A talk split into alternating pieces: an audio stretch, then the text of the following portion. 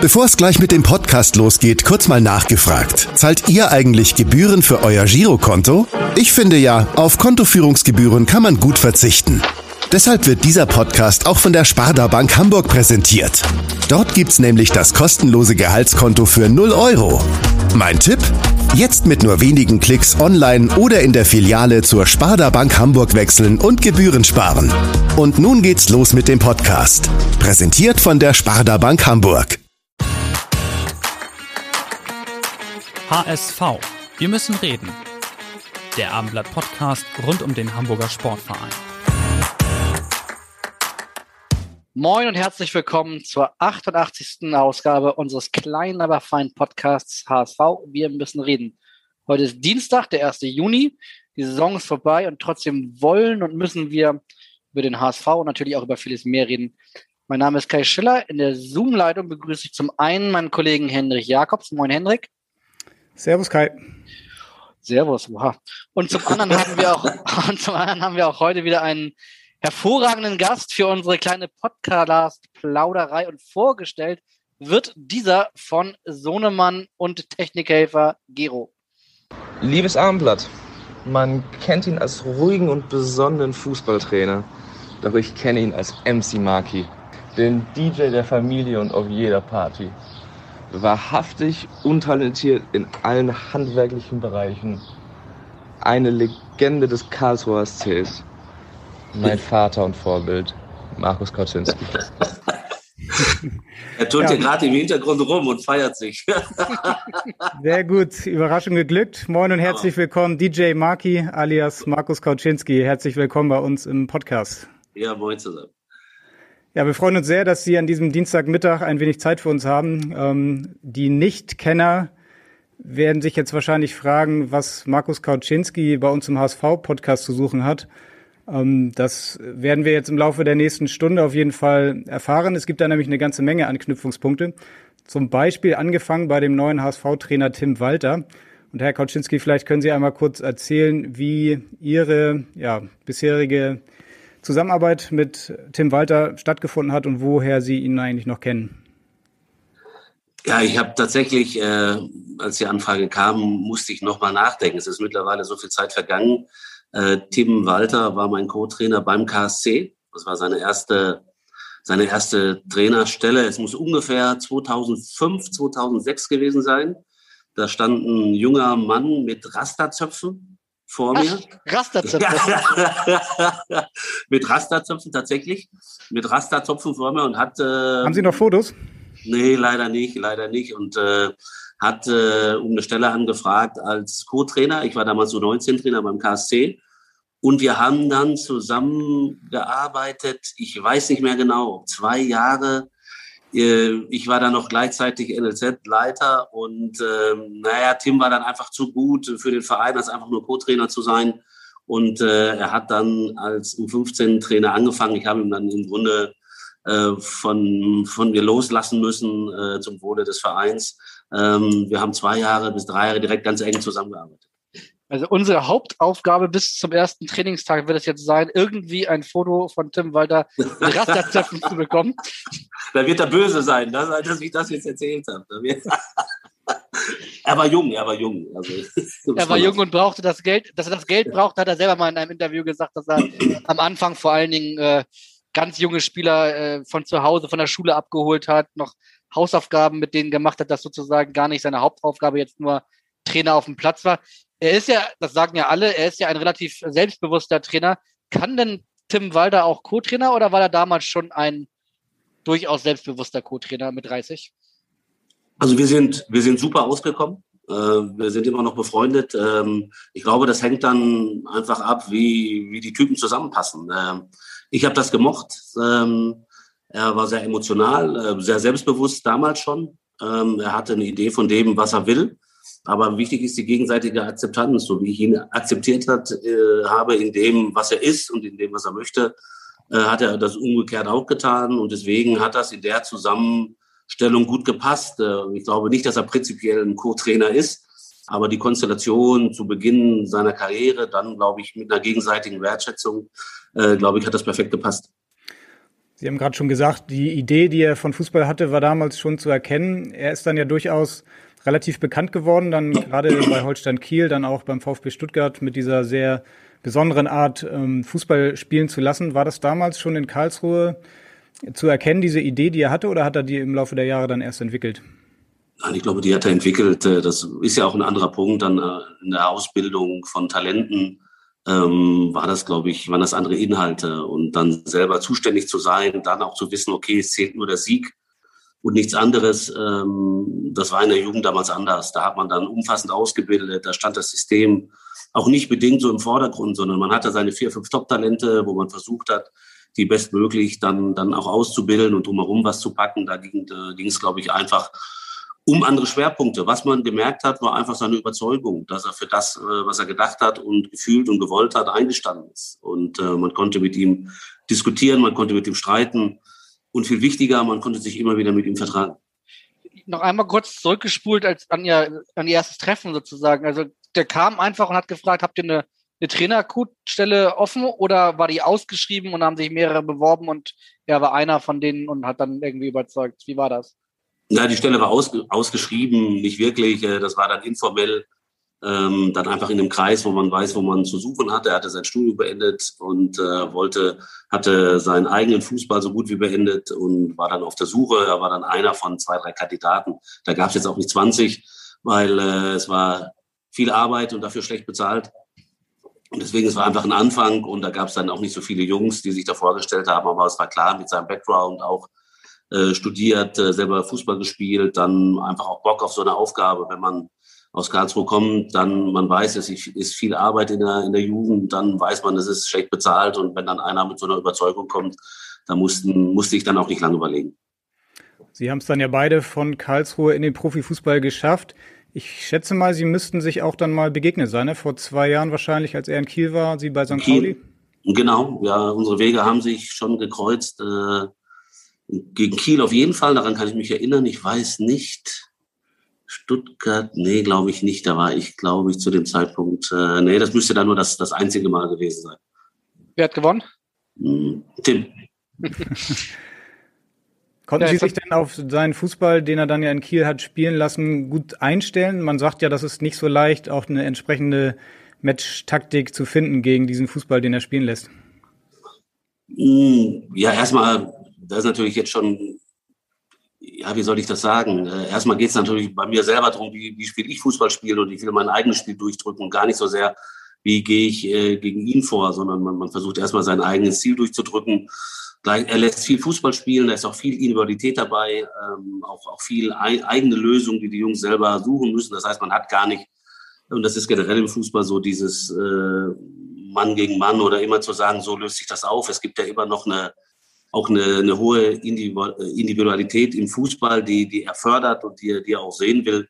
Und deswegen kam es mir gar nicht so darauf an, sein Spiel zu zerstören, sondern es kam eher darauf an, mein eigenes Spiel zu machen. Aber man kann sich auf alles ein bisschen einstellen. Ähm, man, egal was man spielt, man, egal wo, wofür man sich entscheidet, am Ende wird man auch immer verlieren. Jetzt haben wir ganz viel über Tim Walter gesprochen. Jetzt wollen wir auch mal hören, äh, jetzt wollen wir auch mal Tim Walter selber hören. Moin, moin, Markus. Hier spricht dein alter Weggefährte Tim Walter. Ich habe auch eine Frage. Ähm, kannst du dich noch an unseren Trainerkick erinnern äh, auf dem Kunstrasen? Vielleicht hast du da noch äh, alte Erinnerungen daran. Ganz liebe Grüße, dein Tim.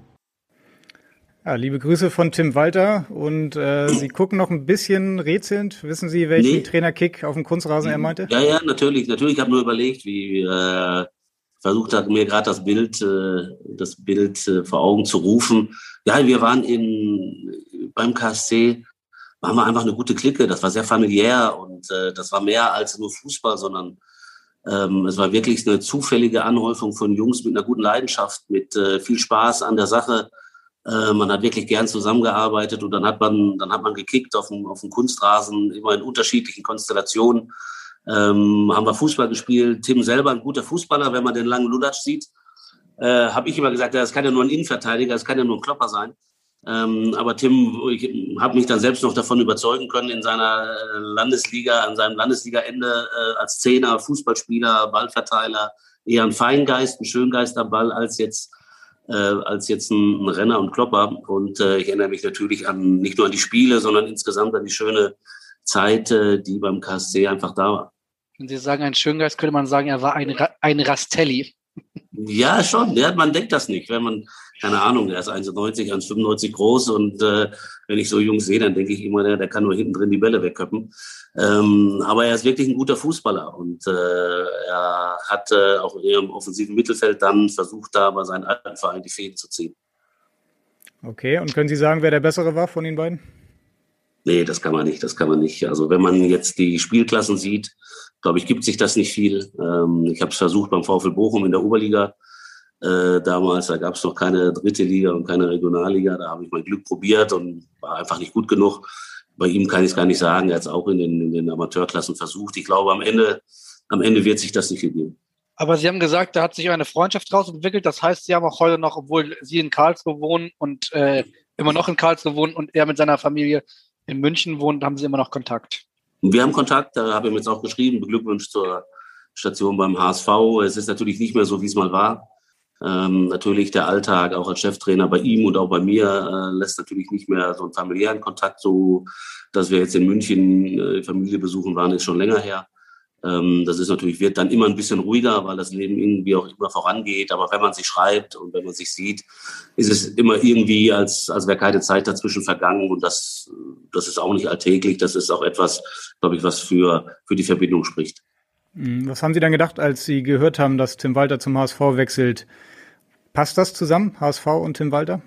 Na, ich glaube, das passt. Ähm, jeder Job hat seine Tücken und, und äh, natürlich weiß man, dass beim HSV auch die letzte Zeit äh, auch mit Trainerwechseln verbunden war, aber wo nicht.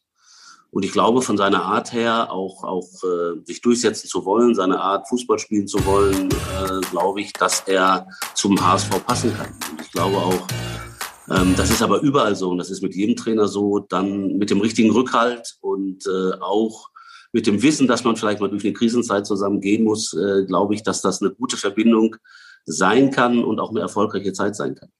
Sie haben eben ganz richtig gesagt, wo werden denn gerade nicht Trainer gesucht äh, beziehungsweise äh, gewechselt? Er war ja sogar zumindest medial, äh, in Dresden kennen wir uns nicht aus, aber medial auch als Nachfolger von Ihnen in Dresden äh, gespielt worden. Haben Sie jemals mit ihm darüber gesprochen? Wissen Sie, ob das so, so, so war? Und was sagen Sie über diese generelle Entwicklung? Ne? Also wenn man sich die Bundesliga anguckt, die ersten sechs Clubs haben alle den Trainer jetzt im Sommer getauscht. Also es ist wirklich kaum ein, ein Club, der der nicht den Trainer tauscht in diesem Sommer? Also zum, zum Thema Dresden mit Tim kann ich gar nichts sagen. Das habe ich gar nicht mitbekommen. Da habe ich jetzt nichts drüber gelesen. Hab, aber auch in der Zeit, wo es dann ein bisschen stürmisch war, pflege ich auch gar nicht irgendwie groß, groß zu gucken oder zu schauen oder zu lesen. Das tut einem dann meistens, tut einem dann meistens nicht gut. Deswegen kann ich dazu gar nichts sagen. Und ich habe ich habe kein Problem, hätte kein Problem damit gehabt, weil auch Alex Schmidt kenne ich. Wir waren zusammen Fußballlehrer, äh, haben uns dann untereinander noch geschrieben. Äh, da kann der der Kollege, der dann kommt, ja nichts dazu, dass ich freigestellt werde. Das, von daher, glaube ich, bin ich da ganz sportlich und hätte das genauso gesehen wie jetzt, wie jetzt bei Alex Schmidt gesehen. Ja, und diese ganze Trainerdiskussion, ja, das ist zwiespältig. Ja. Auf der einen Seite, ich bin ein bisschen altmodisch, so diese ganze Vertragstreue, da habe ich immer noch so gehandhabt, äh, dass ich, äh, wenn ich etwas zusage, dann, dann halte ich das auch ein. Ähm, auf der anderen Seite sehe ich aber auch, dass auch ein Trainer nach, nach, auch nach kleinen Krisen teilweise früh entlassen werden ähm, die Vereine das im Grunde dann auch nicht kümmert, äh, was aus dem Trainer wird oder wieder möglicherweise der Ruf möglicherweise beschädigt ist. Und, und jetzt gibt es Trainer, die von sich aus sagen, naja, ich, ich möchte möglicherweise gehen oder meinen Vertrag auflösen. Von daher glaube ich, es ist eine beidseitige Sache. Ähm, auf beiden Seiten zeigt sich, dass ja irgendwie ein bisschen, ja, auch eine Eigenständigkeit dahinter ist. Auch die Trainer jetzt sagen, naja, ich äh, habe zwar Vertrag, aber ich will möglicherweise was anderes ich glaube, es ist, ähm, ja, wenn man was anders will, dann sollte man beidseitig anders damit umgehen. Äh, ich glaube, dass sich das gegenseitig so hoch schaukelt und vielleicht auch vielleicht ein neues, äh, neues Bild auf diesen ganzen, auf diesen ganzen Job wirft. Ist das vielleicht sogar eine positive Entwicklung, weil die Wertschätzung des Trainers dadurch ja auch steigt, dass man sagt, das ist der ähm, oder die wichtigste Funktion im Verein und der hat dann auch einen entsprechenden Marktwert und kostet dann eben auch Geld, wenn man mal den Verein wechselt? Ja, das ist normale Marktwirtschaft. Wenn, wenn dann letzten Endes äh, ein Preis gezahlt wird und der, der abgebende Verein sagt, okay, dann, dann ist es okay, ähm, dann ist es halt so. Das ist bei Spielern so. Äh, die werden aus laufenden Verträgen rausgekauft und vielleicht ist das auch eine Tendenz so, dass es bei Trainern möglicherweise ja auch jetzt öfter, öfter dazu äh, kommen wird. Das ist vielleicht jetzt eine, eine Tendenz, die sich, die sich vielleicht fortsetzen wird. War ja bei Tim Walter auch schon einmal der Fall, als er sehr erfolgreich in Kiel war, dann nach Stuttgart gewechselt ist für eine Ablöse. In Kiel hat er einen Spieler trainiert, den Sie auch schon in Karlsruhe trainiert haben. Und den hören wir jetzt. Hey Trainer, ich bin's, Meffo. Erstmal schöne Grüße aus dem hohen Norden. Ich habe auch mal eine Frage und zwar, was denkt man sich als Trainer, wenn man nach der ersten Pokalrunde in Berlin am Hauptbahnhof im Zug sitzt und hört, dass die beiden jungen Spieler Philipp Max und Jonas Meffert es geschafft haben, nicht in den richtigen Zug einzusteigen. Denkt man sich dann, oh je, was haben wir da verpflichtet? ja, so wie Sie lachen, könnte man meinen, dass Sie das gedacht haben, oder? Was habe ich da für äh, ja, ich habe gedacht, die, beiden, die Geschichte mal erzählen.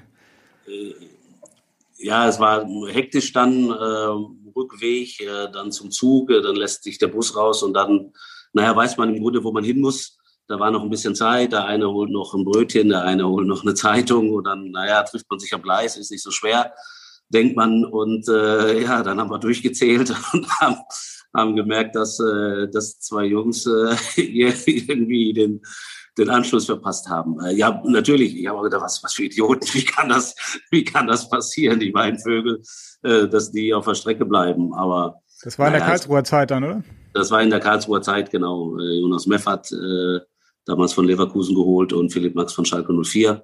Der Jonas war, glaube ich, ein Jahr eher da. Äh, natürlich hoch veranlagte Jungs, richtig geile Jungs, richtig geile Typen. Äh, auch Meffo immer noch, noch in Kontakt mit, äh, auch jetzt nach dem Spiel geschrieben. Ähm, den kann man nicht böse sein und damals auch nicht. Dann hat man äh, gelacht. Äh, die Jungs haben man ausgegeben, die sind einen Zug später gekommen und äh, hat so ein bisschen beschimpft, ein bisschen rumgeflaxt und dann, naja, passiert ist menschlich. Aber das war nach dem Spiel gegen Neubrandenburg auf dem Rückweg nach Karlsruhe. Das war auf dem Rückweg, genau. Das war auf dem Rückweg. Sehr gut. Äh, Sie haben es gerade schon gesagt, Jonas Meffert ähm, hat am, ja, jetzt gerade am Wochenende die Relegation verloren gegen den 1. FC Köln, trotz des Siegs im Hinspiel. Wie haben Sie das verfolgt, das Spiel? Gerade so Relegation, da haben Sie ja auch Ihre eigenen Erfahrungen gemacht. Ja, natürlich mitgefiebert, äh, weil ich natürlich Jungs habe, die ich, die ich trainiert habe. Äh, Hauke Wahl ja auch bei Ingolstadt gehabt, Jonas Meffert ähm, gehabt äh, beim KSC, ähm, Phil Neumann auch noch bei Ingolstadt äh, damals geholt und natürlich Uwe Stöber, mit dem ich noch einen sehr guten Draht pflege. Ähm, haben wir hier natürlich mitgefiebert, das Spiel, beide Spiele äh, verfolgt und am Ende auch äh, ja, ein bisschen wahrscheinlich zusammen geweint. Ja, für Meffert war es bereits die zweite sehr unglückliche Relegation. Sein Handspiel 2015 gegen den HSV ist wahrscheinlich eines der berühmtesten in der Bundesliga-Geschichte, wobei die Frage ist, war es ein Handspiel? Ich sage nein. Ich, ich stelle mir die Frage auch heute mit Videoassistent, wie heute entschieden werden würde. Aber ich habe früher gesagt nein, ich sage heute noch nein. Ja, es gibt eine Einstellung, das sieht wirklich ein bisschen doof aus. Es gibt aber zehn Einstellungen, wo er sich wegdreht, der Arm unten ist, angeschossen wird. Ähm, boah, ich habe das immer noch vor Augen. Ich habe das Spiel hier liegen. Ich habe das jetzt mir vor, jetzt in der Pause noch mal reinzuziehen. Ähm, ja, ich habe wirklich diese Momente, der Freistoß von Diaz, der legt den Ball hin und du kriegst ein schlechtes Gefühl. Du hast einfach ein Gefühl, wo du denkst, scheiße, 20 Meter entfernt. Ähm, und ähm, ja, du, die hatten Schütze in ihren Reihen, das weiß man natürlich. Äh, ich habe so, gerade jetzt, wo Zeit ist, das ist natürlich sonst im Alltag weg, aber jetzt, wo Zeit ist und sowas mal hochguckt, man Bilder sieht, dann hat man so einen Moment wirklich nochmal noch mal vor Augen. Und auch das Handspiel Weffert auch immer noch irgendwie, immer, immer noch präsent. Wie kommen Sie auf die Idee, sich dieses Spiel jetzt nochmal anschauen zu wollen? Das ist jetzt ja nicht unbedingt ja, das größte Amusement für Sie. Na, erstmal, ich habe das schon immer ganz anders gesehen. Für mich war es ein Riesenerfolg, mit dem KSC da überhaupt hinzukommen. So mit einer Mannschaft, mit einem niedrigen Etat, einer Mannschaft, der das keiner zugetraut hat, ähm, dann zu sagen, man kommt in Relegation und man spielt gegen den HSV die Relegation. Da haben 15 andere Mannschaften hingewollt, äh, Dritter zu werden. Und dann kann ich, äh, ich habe das noch, ich habe das nie so gesehen, dass das, natürlich war der Moment frustrierend und, man war traurig und man hat wirklich geweint. Äh, und trotzdem war es was ganz Besonderes, ein Spiel 2015, wo man heute noch drüber spricht. Das habe ich früher schon. Ich habe sofort gesagt, das Spiel darüber, wenn wir noch in, in fünf Jahren, in sechs Jahren drüber reden. Ich werde darauf angesprochen. Das heißt, es war was Besonderes. Und wo hast du so besondere Spiele, die einem irgendwie hängen bleiben? Auch wenn das Ende natürlich dann nicht schön war und äh, ja irgendwie verkorkst war, ist es doch irgendwas Besonderes im, im Leben geblieben. Und deswegen habe ich das eher in guter Erinnerung als in schlechter Erinnerung. Und ich, ich habe vor einfach dieses Spiel, auch das Hinspiel Hamburg, erste, ich glaube, das Tor von Ruben Hennings, vierte Minute, der Pass rein, langer Pfosten, Innenpfosten rein. Ich habe das noch vor Augen, einfach nochmal, um das nochmal zu durchleben, nochmal zu schauen, was, was hat man da für einen Fußball gespielt. Ähm, die Zeit will ich mir nehmen. Aber das klingt so, als wenn Sie Manuel Gräfe auch nicht mehr so ganz böse sind, oder, oder haben Sie ihm keine Blumen zum Abschied geschickt? Wir haben äh, tatsächlich, da sich die Wege dann noch öfter gekreuzt haben, irgendwann mal darüber geredet. Erstmal nicht. Beim ersten Mal, erste Mal, wo sich die Wege gekreuzt haben, sind wir aufeinander zu, haben uns die Hand gegeben. Da durfte man sich noch die Hand geben, da war, war nichts mit Corona. Boah, ich habe überlegt, sagst du was? Ich habe ihm das auch angesehen und dann haben wir uns beide nur so zugenickt, angelächelt und, und sind dann weg. Und äh, da war es auch relativ frisch. Und äh, so nach zwei, drei Jahren haben wir mal drüber geredet. Und naja, er sagt auch, ist halt gepfiffen. Er weiß auch nicht, ob er es nochmal tun würde. Wahrscheinlich nicht. Damals hat das so empfunden. Und ich sage, ja, ich habe ihm erzählt, wie ich mich gefühlt habe. Äh, auch nicht so toll. Und äh, naja, es ist ein scheiß Job. Schiedsrichter ist ein scheiß Job, das weiß man. Ähm, es werden öfter mal Fehler gemacht. Äh, das Besondere an so einer Entscheidung war die Tragweite. Wir wären ja wirklich drei Minuten später aufgestiegen gewesen. Und das war die ganze äh, Arbeit von so einer Saison. Die ist mit einem so einem Ding dann, dann auf einmal kaputt. Äh, das hat man auch in dem Moment. Ich habe auch Zeit gebraucht, um das erstmal zu realisieren.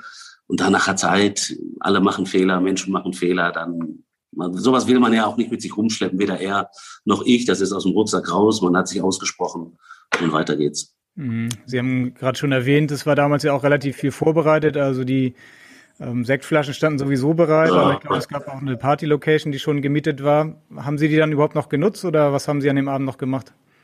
Nee, wir haben die nicht genutzt, aber glaube ich, äh, wir haben äh, tatsächlich, und das, da standen schon T-Shirts neben, neben der Bank. Ähm, sie wurden schon geholt, da habe ich schon was macht ihr weg? Ich sage weg damit, sowas macht man nicht.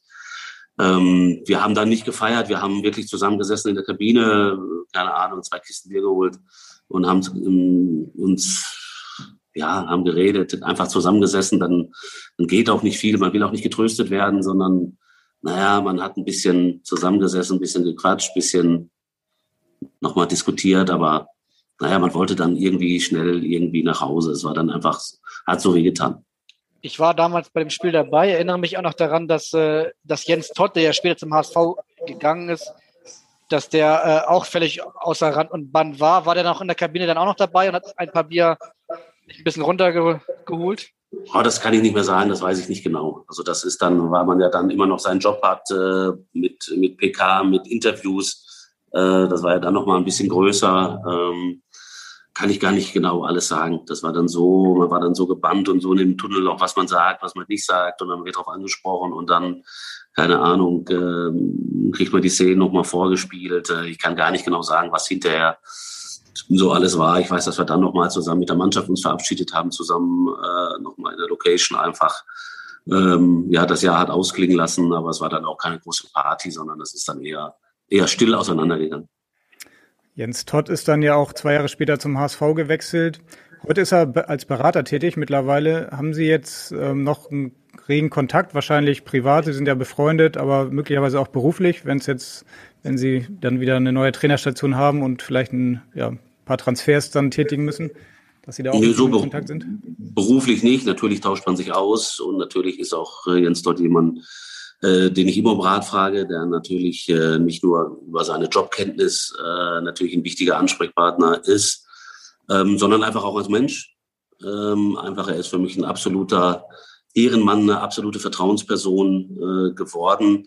Wir stehen ja ständig in Kontakt. Wir schreiben, schreiben immer die neuesten äh, WhatsApp-Witzchen, die es so gibt. Die schicken wir uns gegenseitig. Äh, eine, Zeit lang eher Quizduell gespielt.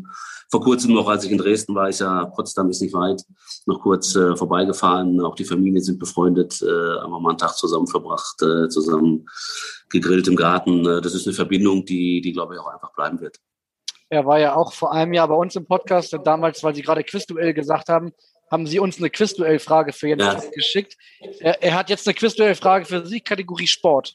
Okay, ich bin gespannt. Lieber Markus, hier ist Jens Tott und ich habe mal eine Frage. Damals beim KSC hat unser Chefscout Lothar Strehlau, ein Mann, den wir beide lieben und der ein großartiger Fachmann ist und der nebenbei der fitteste über 70-Jährige ist, den ich kenne, immer einen bestimmten Satz gesagt, wenn es um die Karlsruher Transferpolitik ging, beziehungsweise um die Beschränkung der Karlsruher Transferpolitik. Wie lautet dieser Satz?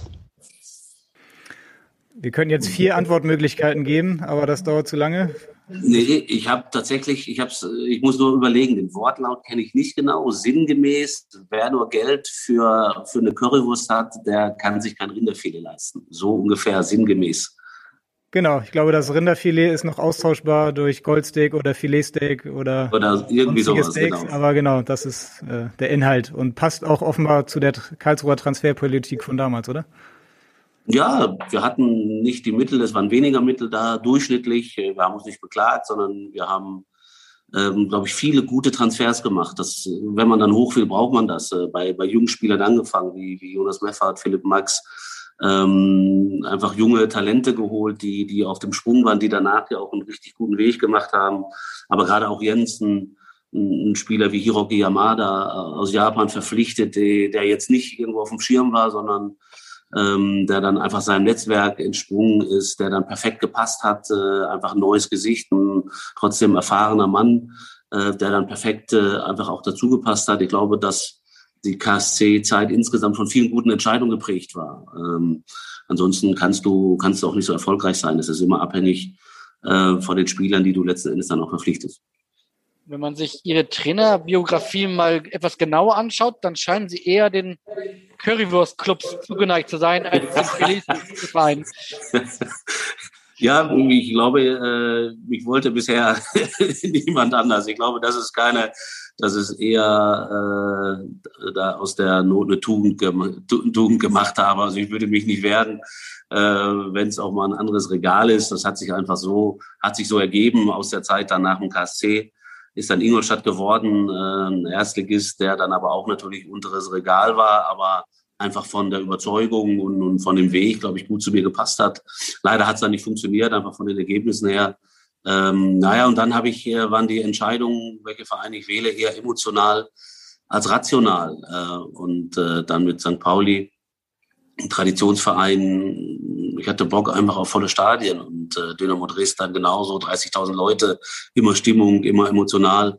Ähm, war dann einfach so der Punkt, wo ich gesagt habe, naja, ähm, ich habe einfach, ich habe einfach Bock drauf. Das war dann einfach immer so mein letztes Kriterium. Da sehe ich mich, das will ich und dann habe ich es auch gemacht. Mhm. Ihre Karriere hat ja angefangen bei einem echten Currywurst-Club, kann man sagen. Allerdings ja, in den vergangenen Jahren relativ viele Filetsteaks sich gegönnt hat und jetzt auch in der zweiten Liga spielt, Schalke 04. Sie sind in Gelsenkirchen geboren und haben dort ja auch dann Ihre Trainerkarriere begonnen. Ist das so, einmal Schalker, immer Schalker? Wie denken Sie heute? Ja, im Grunde schon. Im Grunde fühle ich das schon. Äh, das, das wird man auch nicht los. Ähm, es hat sich natürlich verändert. Äh, wenn ich heute nach Hause komme, ist nicht die erste Frage, wie hat Schalke gespielt, sondern das, das nimmt man dann so mit und informiert sich, wie man sich über alles informiert. Aber es ist immer noch anders, es ist ein Gefühl, weil einfach meine, meine Clique von damals, meine Freunde, um 30, 40 Leute, die sitzen immer noch im Block und ähm, na, dann schreibt man sich und dann ist man in Kontakt und dann äh, erfährt man viele Dinge auch außenrum. Ähm, man, es ist eine Verbundenheit, die, die einfach mehr ist als jetzt äh, zu irgendeinem anderen Club in der Bundesliga. Aber es ist natürlich auch mit dem, mit dem Alter, mit dem Alltag und mit, dem, mit der Entfernung hat sich das natürlich auch ein bisschen verändert. Ihr früherer Boss auf Schalke, der dann äh, genau wie Sie auch bei St. Pauli war, auch bei Dresden war, der hat auch nochmal eine Frage an Sie. Oh, Könnte auch sagen, eine Quizduell-Frage nochmal. Moin Markus, hier spricht einer deiner Ex-Chefs. Und wir waren auch bei den gleichen Vereinen, nicht zur gleichen Zeit, nämlich bei Dynamo Dresden äh, und beim FC St. Pauli als Trainer. Jetzt müsstest du eigentlich wissen, wer ich bin. Äh, zudem hatten wir eine gemeinsame Zeit bei dem großartigen FC Schalke 04, neuerdings Zweitligist, in der Nachwuchsabteilung U17, äh, hauptamtlicher Trainer und hast von da deine Karriere gemacht. Also ganz so schlecht und schlimm war es nicht. Jetzt äh, meine Frage. Wer waren damals bei Schalke die Trainer, die die zweite Mannschaft, die U19 und die U17 äh, trainiert haben. In diesem Sinne Glück auf und Ahoi. ja, Helmut Schulte, man kann es hören, gerade im Zug unterwegs, auf dem Weg nach Stuttgart. Man kennt ihn ja hier noch vom FC St. Pauli, wie er gesagt hat. Sie kennen ihn noch vom FC Schalke damals. Ja, und äh, Ihre Rätselfalten sind ein bisschen größer geworden. Die Quizfrage ist etwas schwieriger als. Nee, ich, hab, ich muss ja noch mal rekapitulieren. Also, er wollte wissen, damaliger U19-Trainer war Norbert Elgert. Norbert Elgert war U19-Trainer damals schon. Äh, da bin ich mir ganz sicher. Ich war U16-Trainer. Bin von da aus nach Karlsruhe gegangen. U17-Trainer war Manfred Dubski. Jetzt wird die, ist die größte Frage, die wir aber leider nicht stellen können, weil er nicht hier ist. Warum will er das wissen? er will mich testen, ob ich das, ob ich das noch weiß, ob ich mir dessen bewusst bin. Ähm, mit äh, Helmut, der kam dann ein bisschen später, ich war schon da.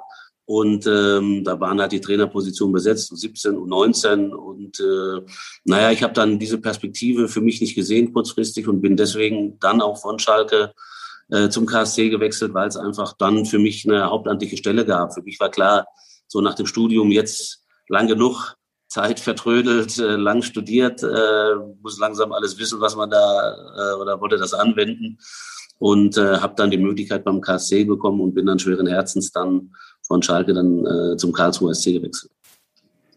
Quizduell bestanden, würde ich sagen. Ähm, wenn Sie jetzt Schalke sehen, Sie haben schon gesagt, Sie verfolgen das nicht mehr so intensiv wie vielleicht äh, früher als Kind noch, als Sie äh, auf Schalke groß geworden sind. Hm, glauben Sie trotzdem, oder Ihr, Ihr Schalke kleines Herz wird ja ein bisschen, glauben Sie an den direkten Wiederaufstieg? Aber das kann man nicht sagen. Das hätte ich jetzt beim HSV auch gesagt, dass äh, mit, mit einer Mannschaft, wo man es kann, äh, mit einem Umfeld, wo es alle wollen und äh, jeder ist festen Glaubens, dass man dann sagt, innerhalb von drei Jahren äh, wird diese Mannschaft schon wieder aufsteigen. Deswegen glaube ich, ist es schwierig, jetzt irgendeine Prognose abzugeben. Ich glaube, dass es eine von fünf, sechs Mannschaften sein wird, die diesen Aufstieg spielen. Die ersten Transfers finde ich durchaus sinnvoll, ähm, auch äh, Spieler zu holen, die in dieser zweiten Liga gezeigt haben, dass sie überdurchschnittlich agieren können. Äh, am Ende wird es dann, das hat man jetzt gesehen, auch mit Kiel, mit Kräuter führt, auch eine mannschaftliche Geschlossenheit vonnöten sein und nicht nur individuelle Qualität. Und das sind halt auch einfach auch Dinge, die man zum jetzigen Zeitpunkt noch gar nicht abschätzen kann. Ähm, wer am Ende äh, die beste Mannschaft ist und nicht vielleicht die besten, die besten Einzelspieler hat. Deswegen glaube ich, ist es immer noch ein Weg. Und äh, auch diese Kader, die zusammengewachsen sind, wie jetzt in Fürth, wie in Kiel, äh, das darf man nicht unterschätzen. Ähm, deswegen bin ich, bin ich gespannt. Äh, ich traue Schalke zu, ich traue es aber auch sechs, sieben anderen zu. Ähm, und deswegen wird es auch wieder dazu kommen, dass Mannschaften, die jetzt, wo man sagt, die müssen, ihr, ihr Ziel verfehlen werden. Also ich würde jetzt auf keinen, egal ob es HSV, ob Schalke, sind ja wirklich äh, sind eine richtig starke zweite Liga. Weiß ich nicht, ob ich da im Moment Geld drauf einsetzen würde. Sie haben jetzt ja schon gesagt, dass Sie, ja, oder wir haben gesagt, es sind einige Currywurst-Clubs, man könnte auch sagen Traditionsvereine, die Probleme haben. Also der HSV natürlich jetzt schon seit einigen Zeiten, Schalke 04 mittlerweile aber auch. Werder Bremen ist jetzt dazugekommen, aber auch andere, die so in der dritten oder in der zweiten Liga spielen, die Sie gut kennen. Was denken Sie eigentlich, warum tun sich diese Traditionsclubs mittlerweile so schwer im Vergleich zu anderen Vereinen wie beispielsweise Hoffenheim oder Leipzig oder Wolfsburg? Das ist doch ganz eng. Wolfsburg war letztes Jahr in der Relegation. Vor zwei Jahren. Ne? Oder vor zwei Jahren oder vorletztes Jahr. So, und jetzt, und jetzt stehen sie oben. Ich glaube, so wie, wie der Erfolg immer eine Summe von, von guten Entscheidungen ist, ist, ist auch am Ende der Misserfolg möglicherweise eine Summe von, von mehreren äh, nicht so guten Entscheidungen. Und äh, am Ende kann jeder irgendwas. Es gibt mehr gute Trainer als den, den man hat. Es gibt viele gute Spieler. Und am Ende kann man auch individuelle Qualität, die man vielleicht gekauft hat, auch immer noch mit anderen Dingen ausgleichen. Äh, und eine Saison ist lang und, und von daher glaube ich, ähm, dass für alle die gleichen Regeln gelten. Und diese Traditionsclubs, was, was bedeutet das? Äh, die Tradition liegt in der Vergangenheit. Ähm, jetzt die Entscheidung, die ich heute treffe, die ich vielleicht vor einem Jahr getroffen habe, die ich jetzt im Moment treffe für das nächste Jahr, das sind die entscheidenden. Für alles das, was war, ob da 13 oder für 10.000 Zuschauer sind oder in Schalke 40.000 im Stadion, das spielt am Ende nicht die Rolle. Das kann am Ende mal fünf, sechs Punkte ausmachen, weil du vielleicht ein bisschen mehr Euphorie hast oder die Heimspiele vielleicht ein bisschen mal ein anderes Feuer entfachen. Aber alle sind abhängig von, von diesem Gesamten über eine Konstellation mit Trainer, Staff, ähm, zusammen mit den Spielern, die man holt, zusammen aber auch mit seinem Sportdirektor. Wie harmonisch ist das Ganze? Ähm, und da gibt es kein Anrecht drauf. Da gibt es kein Anrecht der Traditionsclubs drauf, sondern ähm, das muss man sich erarbeiten. Da muss man viele gute Entscheidungen treffen. Da muss man auch Krisen überstehen. Und ähm, naja, das hat mit Tradition nichts zu tun, sondern mit guten Entscheidungen. Bei den äh, Clubs, die eben schon angesprochen worden sind, wie Schalke, Werder, HSV und so weiter, wollten Sie sich ja nicht auf einen Tipp festlegen, was Ihre Ex-Clubs betrifft. Und davon gibt es jetzt mittlerweile einige in der zweiten Liga, nämlich Karlsruhe, St. Pauli, Ingolstadt, Dresden. Da will ein ehemaliger Mitstreiter von Ihnen das etwas genauer wissen. Hören wir mal einmal rein. Hallo, lieber Markus. Hier ist der Ralf Minge vom HFC. Klingt irgendwie ein bisschen komisch, äh, macht aber bis jetzt sehr, sehr viel Spaß. Ja, äh, was ist das denn für eine geile zweite Liga nächstes Jahr? Und wir sind nicht mittendrin. Ärgerlich. Aber du hast ja schon ein ganz paar Vereine aus der Liga trainiert. Mich würde ganz einfach mal interessieren, äh, wie deine oder welche Rolle deine Ex-Vereine KSC, Ingolstadt, Pauli, Dresden ja in diesem Konzert der Großen spielen können. Bis die Tage mal, liebe Grüße zu Hause, Mingos. ja, Ralf Mingus Minge, mittlerweile Sportdirektor beim Hallischen FC, lange bei Dynamo Dresden natürlich. Äh, kennen Sie sich daher eigentlich oder vorher schon? Na, Ralf Minge hat mich äh, nach Dresden geholt, hat mich äh, ja nicht überredet, aber er hat natürlich, äh, er ist natürlich das Gesicht von Dresden gewesen und äh, hat mir sein Dresden schmackhaft gemacht. Er hat mich äh, geholt, ist ja dann leider äh, leider dann auch äh, gegangen äh, nach einem halben Jahr, wo wir zusammengearbeitet haben. Wir sind aber noch in Kontakt. Äh, ich habe mit ihm angefangen. Der erste Tag war mit ihm und der letzte Tag, den habe ich auch mit ihm verbracht. Im Grunde hat sich da der Kreis der Kreis dann am Ende geschlossen. Ich bin ihm dankbar, äh, dass er mir die Möglichkeit gegeben hat, bei so einem äh, Traditionsclub einfach auch zu arbeiten, Dresden, Dynamo kennenzulernen, war eine, war eine tolle Erfahrung. Ja, was ja. traue ich meinen, meinen Ex-Verein zu? Ähm, oh, auch auch Fangen wir doch mal von, von hinten an. FC Schalke ja. 04 haben Sie schon ein bisschen was gesagt, oder? Das wird ja. wahrscheinlich. Vorderes Drittel auf jeden Fall. Ich glaube, mit den Möglichkeiten, mit dem, was man, was man da hat, muss Schalke im vorderen Drittel sein. Das können die ersten drei sein, aber ob du dann Vierter, Dritter wirst, Zweiter, da sind am Ende drei, vier Punkte Unterschied. Das wird sich dann am Ende, glaube ich, zeigen. Was machen wir als nächstes? KSC. Karlsruher Sportclub hat eine sehr gute Saison gespielt. Ähm, ich glaube, fast am Limit gespielt für, für das, was sie können. Christian Eichner hat da einen tollen Job gemacht, auch gute Transfers getätigt, die gut passen. Ich glaube, dass es ein bisschen eine härtere Saison werden kann, dass erst noch hier und da auch noch äh, ein Spieler kommen muss. Ich glaube, dass Hoffmann gehen wird. Äh, die, die Abwehr verändert sich möglicherweise. Äh, da muss noch geschaut werden, wie man das gleichwertig ersetzen kann. Ich denke, dass Olli Kreuzer und Christian da gute Jungs holen, aber das wird ein Mittelfeldplatz äh, und immer ein Auge, Auge auch nach unten haben. Mhm. Philipp Hofmann haben Sie angesprochen, den findet ja auch der Sportdirektor des HSV, Michael Mutzel, ganz gut. Haben Sie den eigentlich selbst mal trainiert noch in Ihrer Karlsruher Zeit? Äh, Michael Mutzel habe ich trainiert.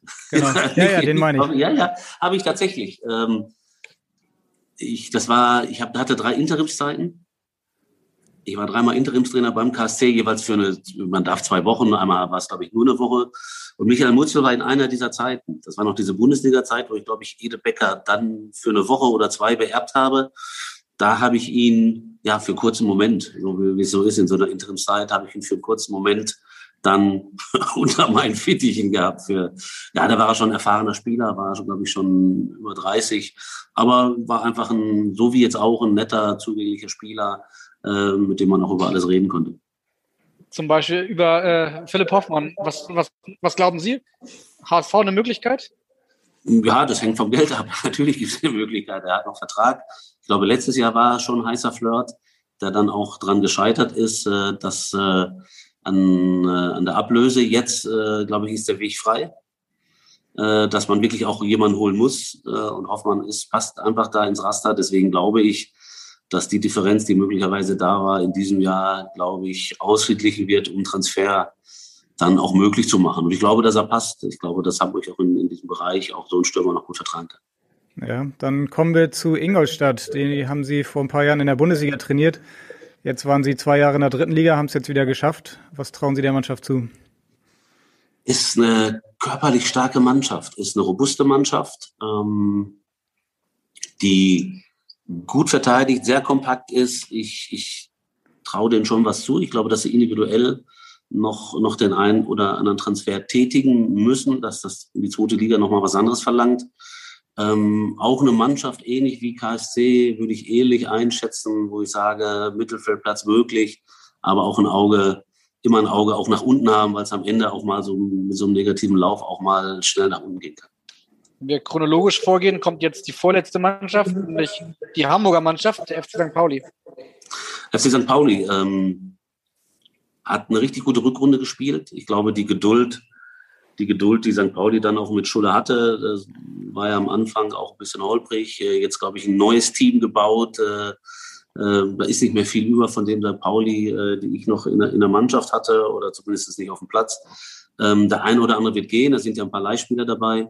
Trotzdem glaube ich, dass das Gerüst gut ist. Ich glaube, dass auch Borne die Spieler holen wird, die gut dazu passen. Ich glaube, er hat bisher ein gutes Händchen bewiesen ähm, auf St. Pauli, äh, was, was dazu passt. Und deswegen glaube ich, ein, ein guter Mittelfeldplatz, möglicherweise so ein bisschen dahinter auch vielleicht angreifen zu können, äh, traue ich, traue ich dem Team und traue ich St. Pauli zu. St. Pauli war ja in den vergangenen Jahren immer mal wieder auch im Abstiegskampf. Mit Ihnen als Trainer hatten Sie ja eigentlich ja, fast bis zu Ihrer Freistellung noch um den Aufstieg mitgespielt. Ich glaube, Sie sind dann auf Platz vier entlassen worden. Das ist im Nachhinein wahrscheinlich auch ein bisschen noch schwer zu verstehen, oder? Haben Sie es damals verstehen können? Ja, das ist, das glaube ich nicht, dass man da groß nachhaken muss. Ne? Ja, es gibt immer verschiedene Ansichten dazu und es gibt verschiedene Meinungen dazu, die muss man letzten Endes akzeptieren. Ähm, war vielleicht auch ein bisschen der Flug der guten Tat. Man hat dann immer über Fußball diskutiert. Das kann man, das kann man tun. Wir sind in die Saison gestartet mit Uwe Stöber. Also nachdem, ich habe auf Platz 15, glaube ich, übernommen, dann sind wir in der ersten Saison Zwölfter geworden hatten mit der, mit der Mannschaft, die wir hatten, war so die Idee, na, wir haben das Gefühl, Platz 10. Plus, minus. Das ist ja dann, ob du Achter oder Zwölfter wirst, da liegen dann drei Punkte dazwischen oder so. Das, das kann man ja immer auf den Punkt nicht sagen, aber wir hatten das Gefühl, naja, ein Mittel, äh, Mittelfeldplatz ist drin. Naja, und dann haben wir einfach sehr gut performt. Wir hatten einfach eine gute Phase, waren dann mal Dritter, waren Vierter. Ich glaube, der Zeitpunkt, wo ich entlassen und bin, bin mir nicht sicher, kann auch Fünfter oder Sechster gewesen sein oder Vierter. Glaube ich, ist auch nicht äh, so entscheidend ich glaube, dass dann alle das Gefühl hatten, da geht mehr. Und dann muss man immer die Entscheidung treffen, äh, sind wir wegen dem Trainer da oben oder trotz ihm. Ähm, und das hat dann ein bisschen Fahrt aufgenommen nach dem Derby gegen den HSV, was wir verloren haben, ähm, wo wir auch deutlich schlechter waren, verdient verloren haben, äh, 4 zu 0. Dann war noch eine Niederlage in Sandhausen.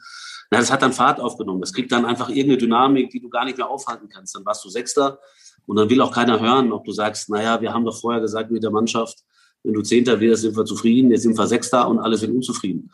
Äh, das kriegt dann Fahrt und dann träumen doch alle irgendwie von mehr und dann hat das einfach Fahrt aufgenommen und dann, naja, dann bist du Angestellter und kannst dann am Ende auch nicht mehr argumentieren, sondern das kriegst du dann nur vor den Latz geknallt und dann, naja, dann ist Schluss. Ähm, und dann verstehen oder nicht verstehen, ist letzten Endes egal. So ist der Fußball, so ist das Geschäft ein bisschen und dann fragt auch keiner hinterher, ob man das versteht oder nicht versteht. Mhm. Aus HSV-Sicht denkt man natürlich gerne nochmal an dieses Derby zurück. Es äh, war der 14-0-Sieg. Es war gefühlt das, das der einzige Derby-Sieg des HSV in den vergangenen 100 Jahren gegen St. Pauli. Ähm, für Sie war das so ein bisschen der Anfang vom Ende, kann man sagen, oder? Na, das war ja, danach kam noch Sandhausen, da war ich weg, das war jetzt nicht so viel. Ja, Davor stimmt. war dann noch, glaube ich, Uni, Uni Berlin, das haben wir gewonnen, 3-2 in einem harten Kampf. Das war jetzt nicht so, dass das jetzt eine scheiß Serie war. Es war wirklich das Derby äh, wo alle was anders erwartet haben. Wir kamen irgendwie, wir waren ein bisschen müde. HSV kam aus einer schlechten Phase. Hatte vorher, glaube ich, war irgendeine längere Pause, die waren völlig frisch, die haben uns völlig überrannt. Es gibt Konstellationen, die manchmal so sind, die kann man nicht erklären. Und natürlich möchte man einen Knopfdruck, wo man sagt, ja, ja, Derby und jetzt rammeln wir alles nieder. Aber es war einfach an dem Tag so, dass wir keine Chance hatten. Wir kommen nach der Halbzeit raus, haben 1 zurückgelegen, können sogar noch das 1-1 machen und kriegen das 2-0. Und am Ende wirst du ausgekontert. Ich glaube, das habe ich an, jedem Wochenende in den ersten drei Ligen bei zehn anderen Spielen auch. Also ich sage vom Spielverlauf ist das nichts, wo ich sage, das habe ich noch nie gesehen oder ich schäme mich jetzt zu Tode dafür. Aber es war dann einfach diese Bedeutung und irgendwie dieses Gefühl, na, wir sind so nah dran, dass äh, das kommt vielleicht nicht wieder. Und dann, äh, dann hat es mich halt einfach geschluckt. Es gab einen Spieler in dieser Phase, der sehr, sehr gut performt hat unter Ihnen beim FC St. Pauli und den hören wir jetzt nochmal. Hallo Trainer, hier ist der Alex Meyer. Ich wollte dir erstmal sagen, du bist ein Riesentyp. Hat mir riesig Spaß gemacht, unter dir trainieren zu dürfen. War ein super halbes Jahr bei St. Pauli. Und meine Frage wäre, weil ich ja jetzt auch ins Trainergeschäft einsteige, ob ich mal bei dir für eine Woche vorbeikommen kann und dir beim Training ähm, zuschauen darf und hospitieren darf. Dann können wir auch ein bisschen über alte Zeiten quatschen. Also, liebe Grüße, Alex. Ja, Alex Meyer ist jetzt Co-Trainer der U19 bei Eintracht Frankfurt und ja. äh, er hat damals einige Tore noch gemacht auf, seinem, auf seinen letzten Metern der Karriere unter Ihnen mit dem FC St. Pauli. Ja, im Moment sind Sie quasi noch auf ja, Trainerstationssuche. Von daher muss er mit der Hospitanz noch ein bisschen warten, aber dann kann er sich gern bei Ihnen melden, oder? Ja, Alex auf jeden Fall. Er hat äh, ja, in diesem halben Jahr, wo wir ihn verpflichtet haben. Äh, Henk Fährmann hatte sich schwer verletzt äh, und dann äh, haben wir ihn kurzfristig verpflichtet. Ich glaube, er hat sieben Tore gemacht. Ähm, das war eine Riesenquote, weil er natürlich auch nicht mehr, äh, auch, auch nach der Zeit, äh, auch nach der Zeit, wo er nicht gespielt hat, natürlich äh, mit dem Alter nicht mehr der war, der, der vor fünf Jahre vorher war, das ist ja auch nochmal. Aber er war unheimlich, unheimlich wichtig, einfach von seiner Präsenz und auch von seiner Art, äh, von seiner Art zu spielen. Ein Riesentyp.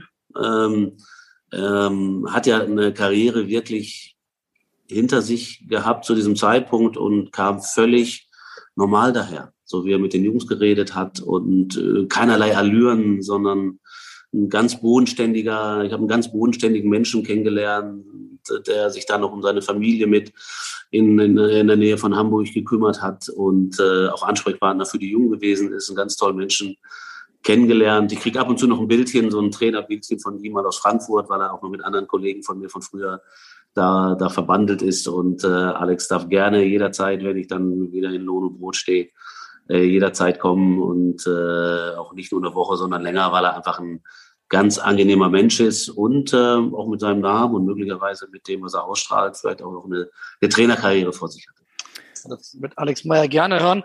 Ähm, dürfen wir denn fragen, wie es an der Jobfront aussieht? Sie sind ja quasi jetzt offiziell seit heute frei, wenn man das so sagen kann. Der Vertrag ja. in Dresden ist gestern ausgelaufen und wurde aufgelöst. Ähm, Gibt es dann andauernd Anfragen oder muss man lange warten? Spricht man mit Beratern?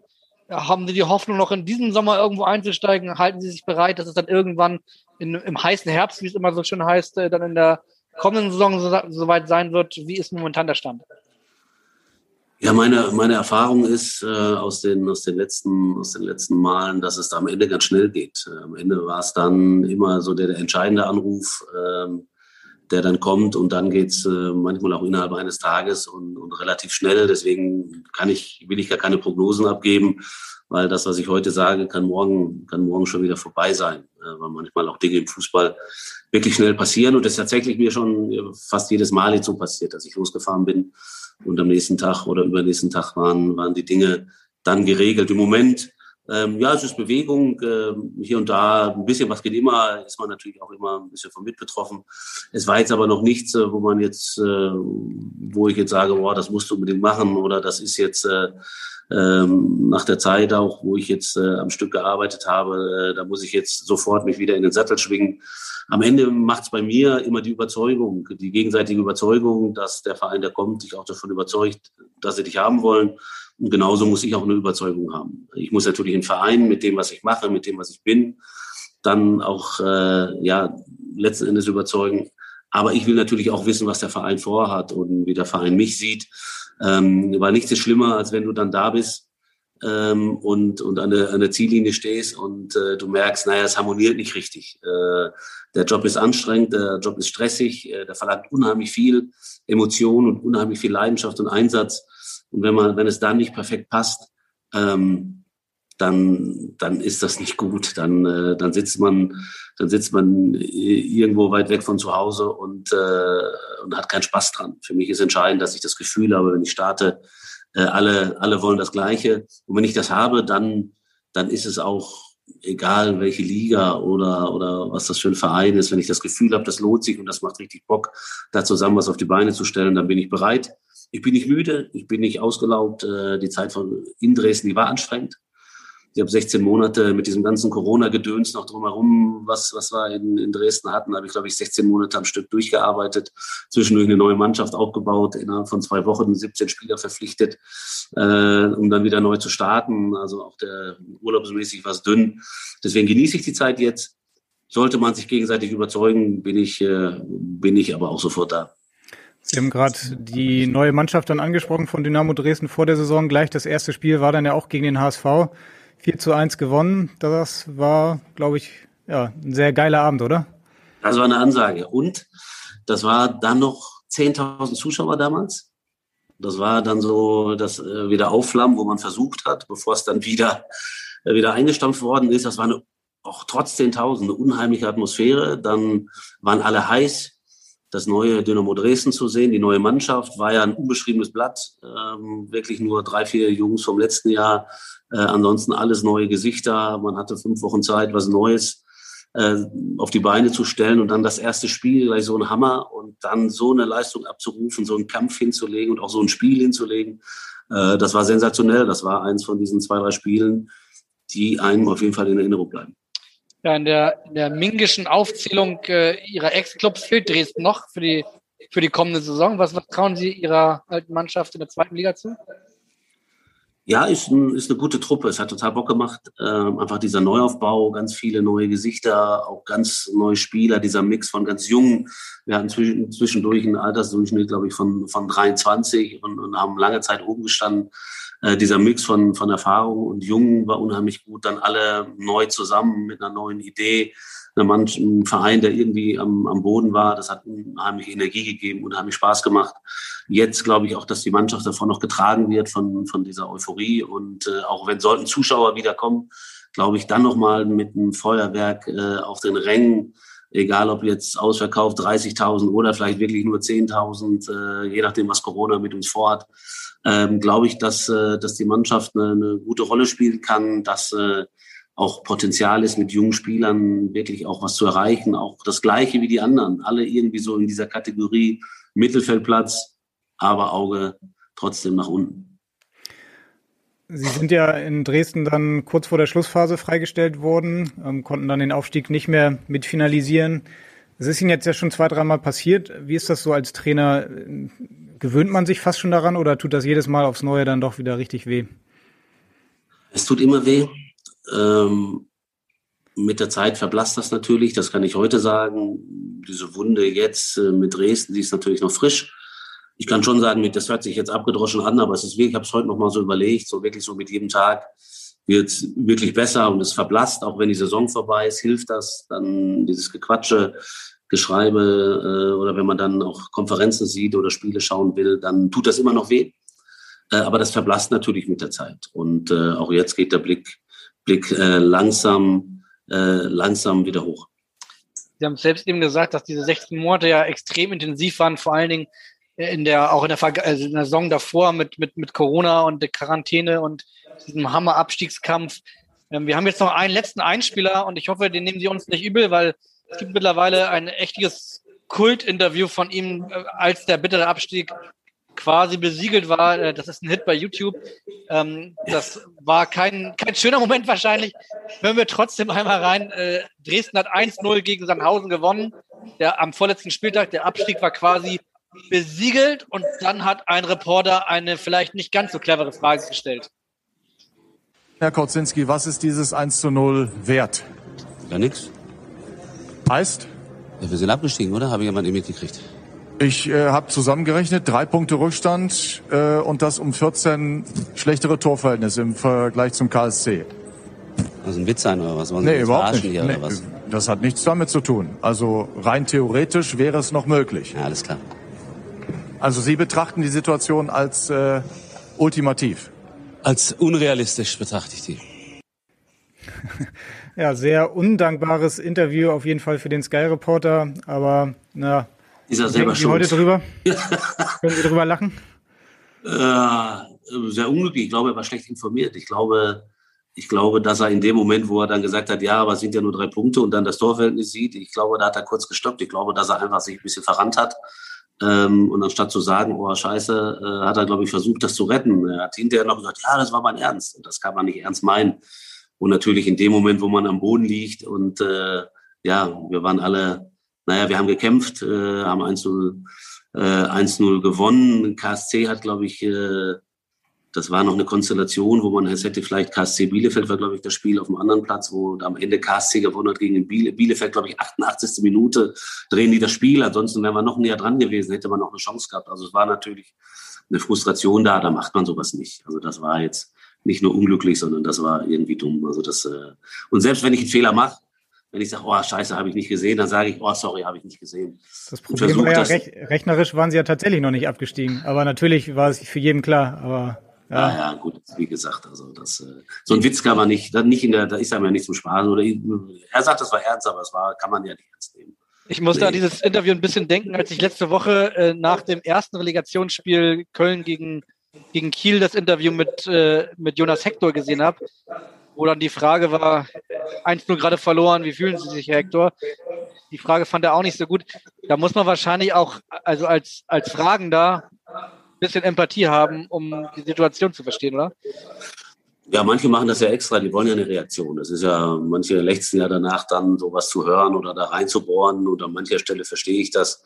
An, an meiner Stelle habe ich das nicht verstanden, aber es ist auch nicht schlimm, wenn man Emotionen rauskommt oder man das sagt, was man denkt, ist ja auch okay. Also ich muss, ich entschuldige mich nicht dafür, sondern ich würde es heute nochmal genauso tun. Ähm, von daher, wer eine doofe Frage stellt, muss auch manchmal damit leben. Aber ja, mein Gott, ist am Ende menschlich. Auch, auch nicht auch wurscht am Ende. Ja, Sie haben jetzt ja auch einige Jahre schon ähm, Erfahrung mit Medien. Macht das eigentlich als Trainer immer trotzdem noch Spaß, auch so dieses, diese Interviews dann nach den Spielen oder denkt man dann wirklich häufig auch, boah, mein Gott, Leute, überlegt euch mal richtige Fragen oder ähm, wissen Sie schon, dass man ja auch als Reporter Sie dann mal ein bisschen aus der Reserve locken will? Na, Spaß ist, ist das falsche Wort. Also von all dem, was mein Job bedeutet, ist, sind wahrscheinlich die Interviews das, das was, was am wenigsten Spaß macht am Ende. Ähm, aber ich sehe natürlich auch die andere Seite. Deswegen habe ich eigentlich auch einen relativ guten Draht zu den Journalisten, weil ich natürlich auch versuche, die andere Seite zu verstehen. Ähm, ihr und, und alle anderen müssen ja auch liefern. Ihr müsst euren Job machen und ihr seid auch darauf angewiesen, dass auch was kommt. Genauso wie wir natürlich auch irgendwie darauf angewiesen sind. Es ist ja irgendwie eine gewisse Symbiose, äh, die da herrscht. Und deswegen verstehe ich, verstehe ich ja auch. Äh, aber es gibt natürlich immer Grenzen auf der einen wie, wie, wie auf der anderen Seite. Und äh, naja, am Ende am Ende schadet es auch nicht, wenn man, wenn es mal ein bisschen scheppert, aber ich glaube, dass man immer so ein bisschen Grundrespekt vor dem haben sollte, äh, was der andere tut. Ähm, so wie ich dann versuche zu verstehen, naja, ihr müsst schreiben, ihr müsst äh, liefern, ihr müsst euren Job machen. Ähm, genauso ist die andere Seite da. Man, man muss sich selber schützen, man muss die Mannschaft schützen, man muss in dem Moment auch mal was sagen, was man vielleicht nicht denkt. Ähm, weil auch mit, nur mit Ehrlichkeit kommt man am Leben am Ende auch nicht immer weiter. Also ich glaube, es ist immer so ein gegenseitiges Verständnis von Nutzen. Und wenn es mal nicht da ist, dann rappelt es auch mal. Aber das ist ja, das macht, glaube ich, auch den Fußball und die Emotionen aus, die, die, den, die das Ganze so besonders machen. Wenn es langweilig wäre, naja, dann wird es auch keiner schauen. Also definitiv nicht langweilig war die letzte Stunde und äh, Sie haben gesagt, nicht immer bringt die Fragerei Spaß. Uns hat jetzt äh, diese Fragerei und Antworterei großen Spaß gemacht. Vielen Dank, dass Sie sich eine gute Stunde Zeit für uns genommen haben. Wir können Sie leider nicht entlassen, ohne auch ähm, vor unserer kleinen Mini-Sommerpause äh, die letzte Frage, die wir allen unseren Gästen stellen, auch Ihnen zu stellen. Wir wollen sich ja bei den in Anführungsstrichen Top-Clubs äh, nicht festlegen, wo die enden. Und trotzdem stellen wir allen unseren Fragen am Ende immer, wann steigt der HSV denn wieder auf? Im nächsten Jahr steigen sie auf, Tim Walter wird's rocken. Ja, das ist doch ein hervorragendes Schlusswort für alle HSV-Fans. Herr Kauczynski, wir sind uns sicher, dass wir Sie dann vielleicht auch bald in der zweiten Liga wiedersehen, wenn wir dann auf Auswärtsfahrten gehen. Besten Dank für die Stunde, hat großen Spaß gemacht. Ich habe zu danken, hat Spaß gemacht. Danke, Jungs, war wirklich gut. Genau, und Sie wissen das Danke. ja noch aus Ihrer Hamburger Zeit. In Hamburg sagt man Tschüss und bei uns heißt das auch Wiederhören. Ja, tschüss. Tschüss. Weitere Podcasts vom Hamburger Abendblatt finden Sie auf abendblatt.de slash podcast.